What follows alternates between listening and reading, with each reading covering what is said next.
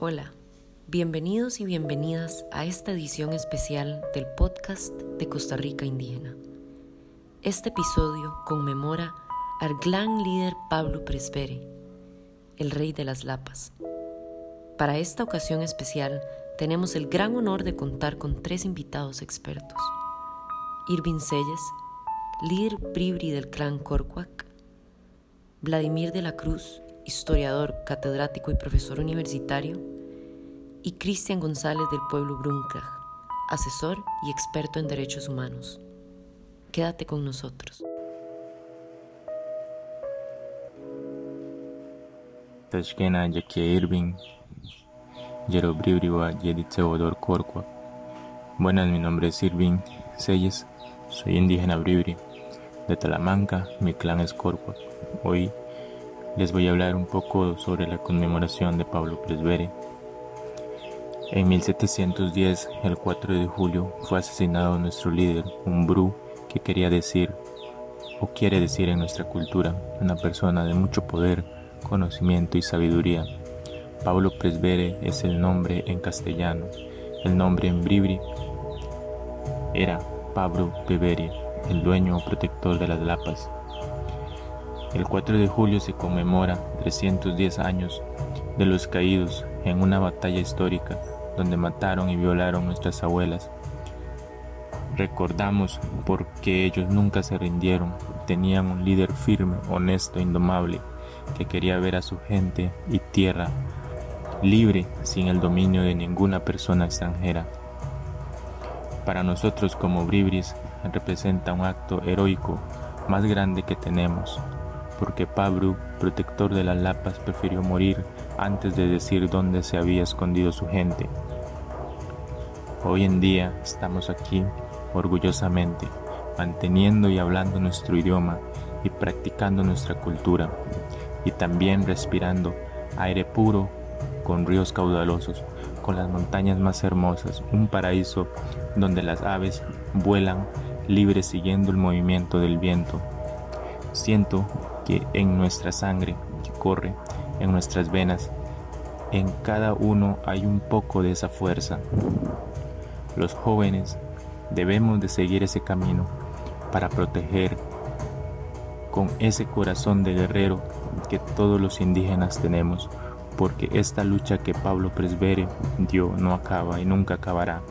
Siempre nosotros como pueblos indígenas estaremos invisibilizados, discriminados, amenazados por personas que tienen una visión de desarrollo extranjero o ideología diferente.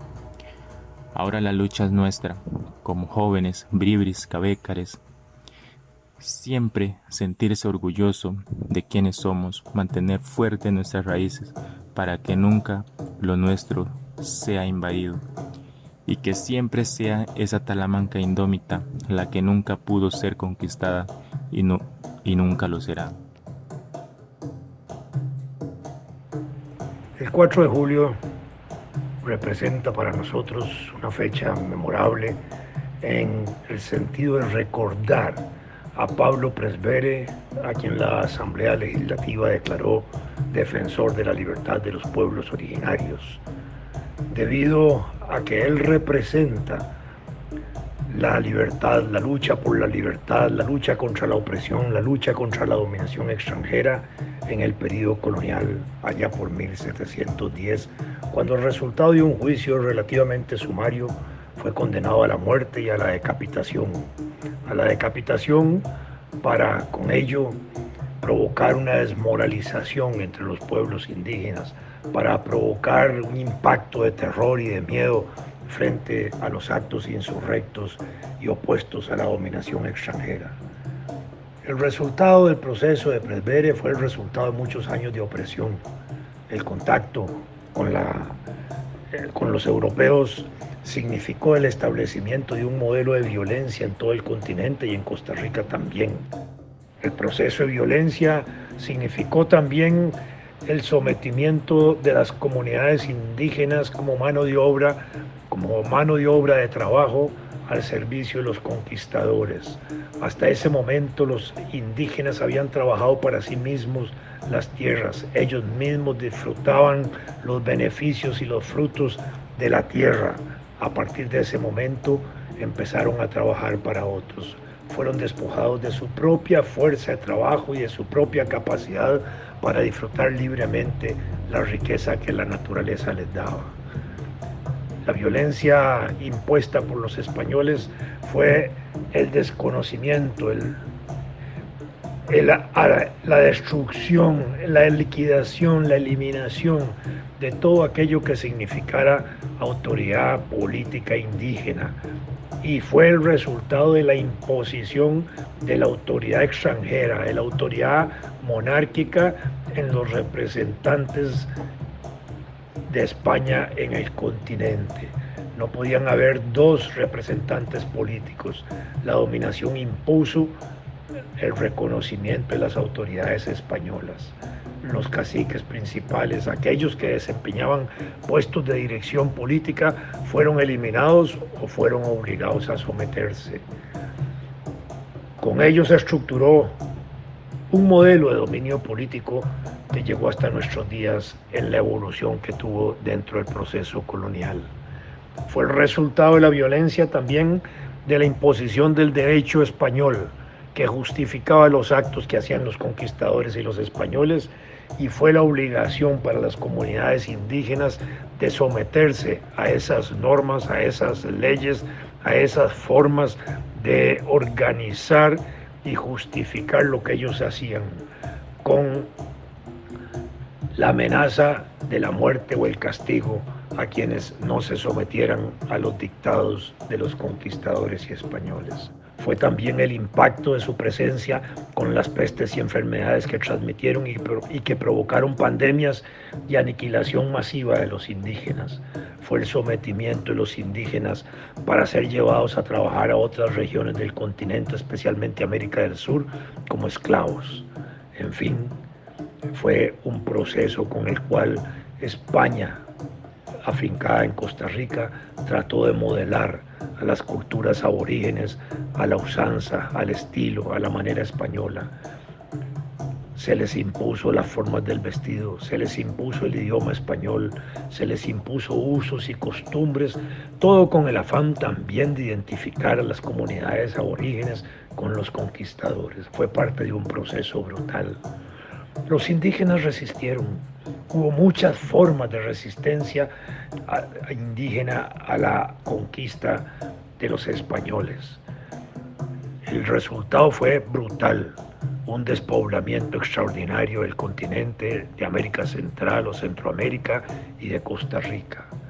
En el continente se calculaba la llegada de los españoles entre 90 y 100 millones de habitantes. En Centroamérica entre 5 y 7 millones. Y en Costa Rica se ha afirmado que teníamos no menos de 500 mil habitantes y hay quienes aseguran que pudimos haber tenido hasta un millón de habitantes. Y en 1800 la población del país alcanzaba apenas los 30 mil habitantes y hacia los días de la independencia apenas alcanzábamos los 50.000 habitantes, resultado de esa catástrofe demográfica impuesta por los españoles.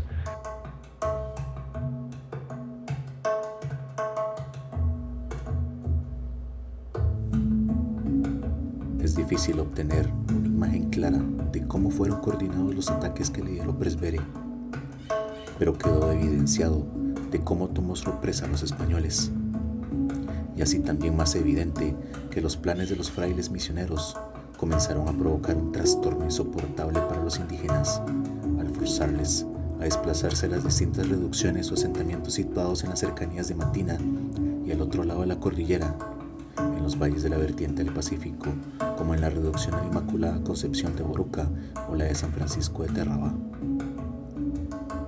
Para llevar a cabo una acción de resistencia coordinada, los indígenas tuvieron que superar sus divergencias internas, ya que cabécares, bribris y teribes por lo general mantenían rivalidades entre sí.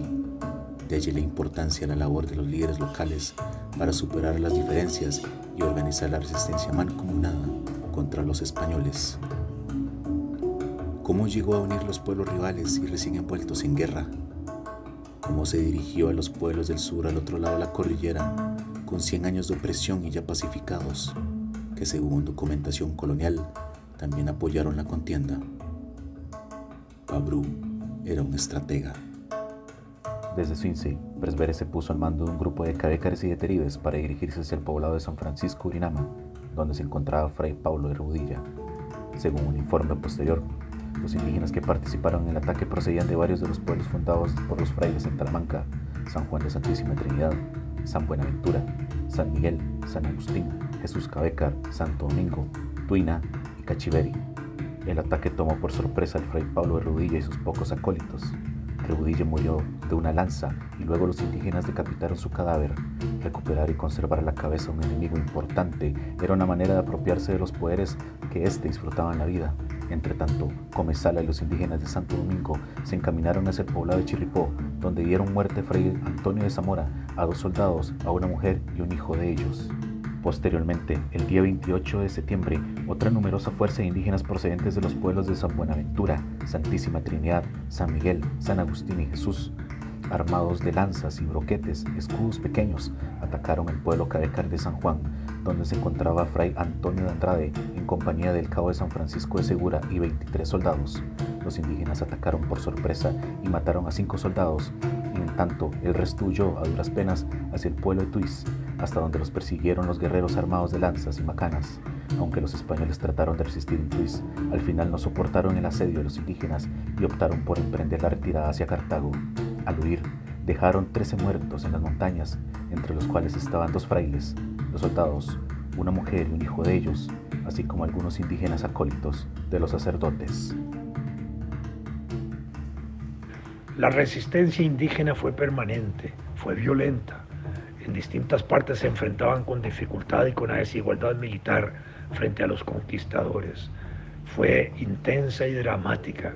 Desde finales del siglo XVII y principios del siglo XVIII se habían articulado enfrentamientos de resistencia muy importantes. Ese mismo siglo XVII a principios ya habían habido también sublevaciones y enfrentamientos. Uno de los episodios más importantes de esta lucha justamente se produce a principios del siglo XVIII, cuando desde 1709 y 1710 se gesta un movimiento, un levantamiento, una resistencia de comunidades indígenas en toda la región de Talamanca. 10.000 indígenas, se dice, pudieron haber participado en, aquellas, en aquellos procesos de resistencia jefiados principalmente por Pablo Presber, el gran líder de la rebelión, un líder que reunía en sí mismo condiciones políticas. Varios meses habían durado en sus enfrentamientos. Finalmente, el proceso colonial se impuso, el gobernador colonial trayendo soldados desde Guatemala se impuso, sometieron a los indígenas, capturaron más de 700 indígenas que fueron trasladados a Cartago, muriendo en el traslado a Cartago cerca del 40% de ellos. Entre ellos estaba el gran cacique indígena, representante de la región de Suincí, Pablo Presbere.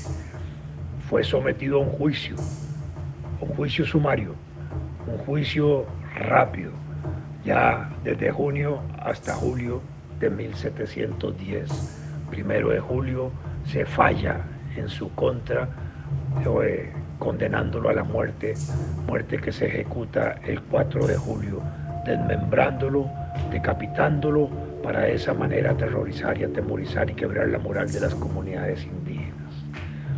En el juicio, Presbere asumió la responsabilidad total del levantamiento.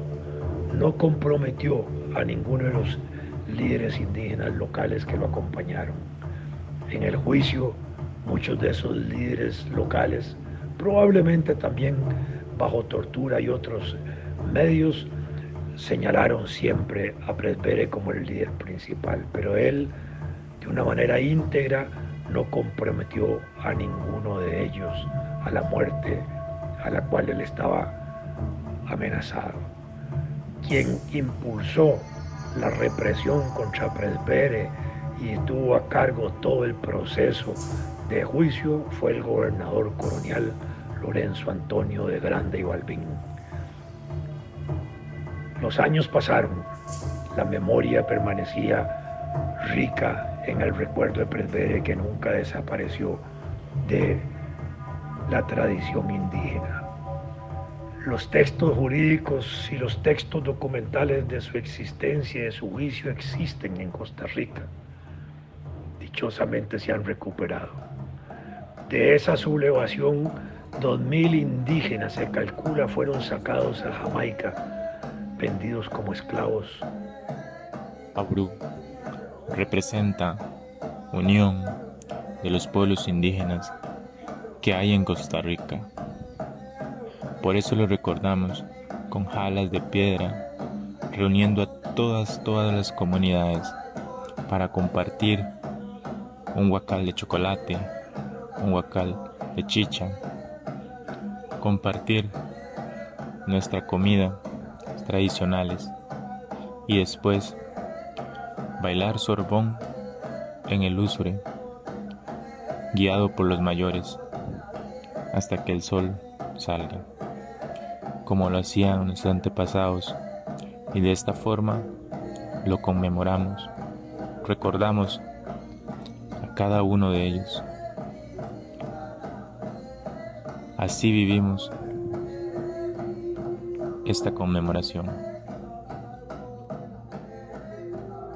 La sublevación de Pablo Presbere ha permanecido como un hito importante, como un símbolo de libertad, como un símbolo de ejercicio pleno de libertad y de indómita cultura indígena en Costa Rica. El 19 de marzo de 1997, la Asamblea Legislativa de la República de Costa Rica declaró a Pablo Presbere defensor de la libertad de los pueblos originarios y por decreto ejecutivo también declaró un día como hoy, el 4 de julio, como día de Pablo Presbere. Lo cierto es que cuando fue capturado, no delató nunca a Francisco Comezala, su mano derecha. En el interrogatorio antes de su ejecución, le preguntaron sobre sus aliados. No dijo nada. Le preguntaron si habría otra rebelión. No contestó. Le preguntaron quién más fue el culpable y solo dijo que él era el único a quien señalar. Defendió a su gente y a su tierra y con ello nos hizo saber que la lucha fue liderada por él y por una causa legítima, defender a los pueblos de la invasión en las tierras de sus antepasados y evitar la esclavitud a la que eran sometidos. Pablo quizás se inspiró en otros líderes antes que él.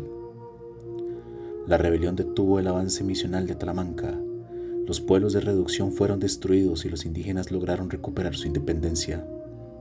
El nombre de Presbere quedó grabado en la memoria colectiva de los indígenas talamanqueños como símbolo de su resistencia y como símbolo de la unidad con los pueblos indígenas de Costa Rica.